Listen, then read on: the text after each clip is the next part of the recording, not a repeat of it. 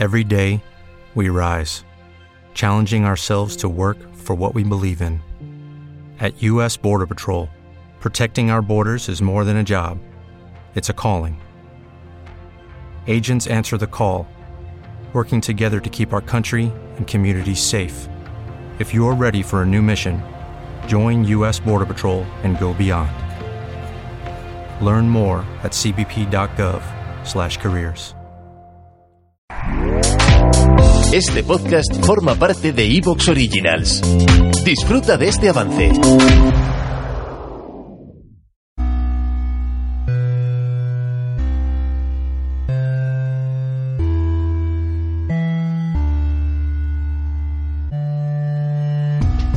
Carne de Vida, el podcast de tu vida virtual.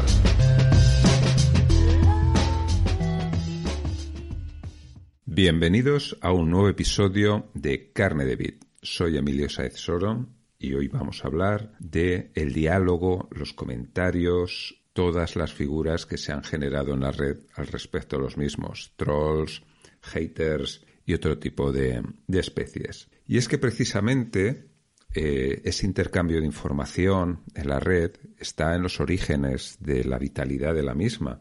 Y así, pues todo lo que han sido las plataformas originales eh, de conversación, de intercambio de, opiniones, es lo que de alguna manera ha popularizado y ha impulsado la red. Sobre todo por la, gran cantidad de comunidades que se han generado alrededor de este flujo de información. Así, en los orígenes, había dos grandes referentes en cuanto a lo que era ese intercambio de información. Estaban como dos pilares, los grupos de noticias, Usenet, que, que, se llamaban entonces, que eran como grupos que se iban ramificando en temas diversos, desde temas de ocio de lo más variados a temas de ciencia, temas políticos, etcétera, ¿no? Y en cada uno de estos grupos había, digamos, tablones virtuales donde la gente iba dejando su información sobre dichos asuntos que, de interés, ¿no? Y luego estaban las, las listas de correo, que básicamente eran lo mismo, pero que la opinión y el diálogo se gestionaba a través de correo electrónico. Aún existen listas de correo. Los grupos de Usenet ya desaparecieron, que sería lo más parecido a lo, que hoy llamamos pues los foros, ya sean foros específicos en páginas web o los foros que se generan a través de las redes sociales. Y ya en estos entornos se producían muchos de los fenómenos que hoy vivimos, en cuanto a cómo se gesta esa, esa comunicación.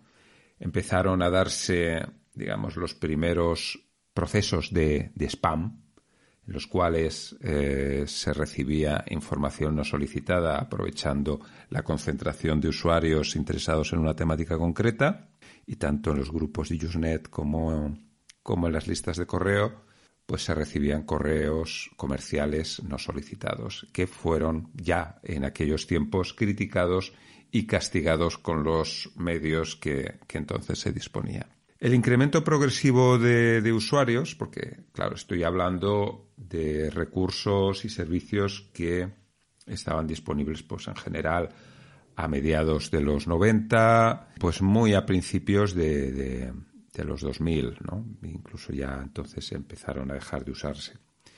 Aunque las listas de correo, como digo, aún permanecen. La cuestión está en que han sido las redes sociales, en principio los foros generalistas, los que han empezado a protagonizar el, trasiego de, toda esta comunicación entre usuarios respecto a distintos temas. Y bueno, pues ya de todos conocidos, pues el Facebook, el Twitter, LinkedIn como red más profesional, eh, Instagram, TikTok y otras muchas, eh, pues han sido las que digamos, han acogido el grueso de esa comunicación. Aunque, evidentemente, hay otra dinámica de comunicación muy importante, que luego hablaremos, porque eh, realmente es también soporte de una gran actividad económica, que son los comentarios a productos y servicios.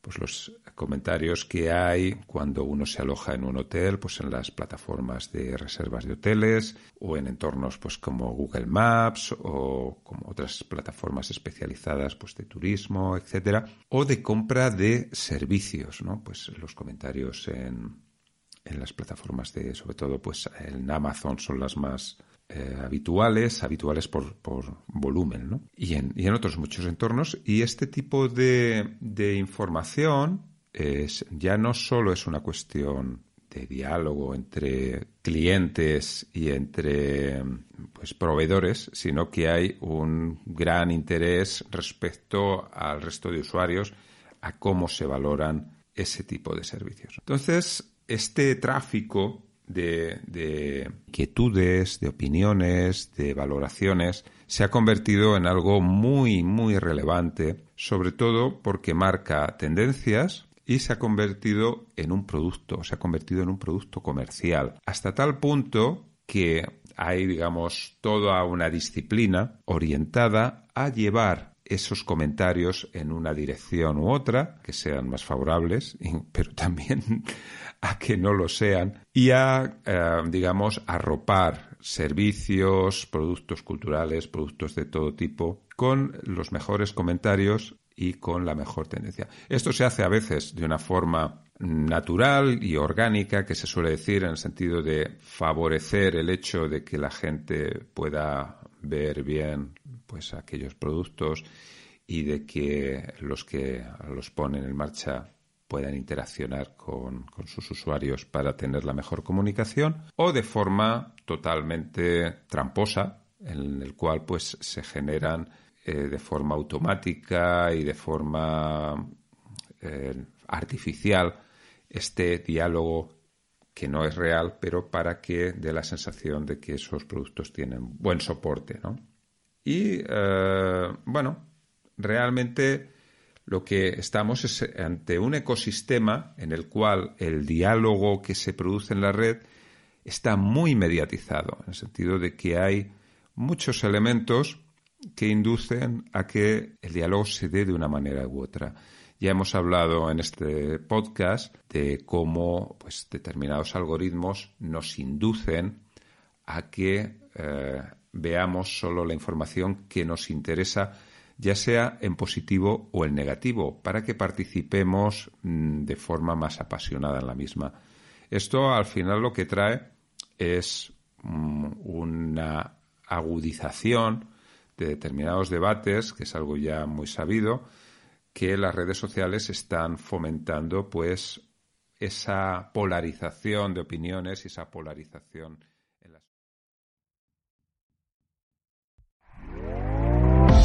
¿Te está gustando lo que escuchas? Este podcast forma parte de Evox Originals y puedes escucharlo completo y gratis desde la aplicación de Evox. Instálala desde tu store y suscríbete a él para no perderte ningún episodio.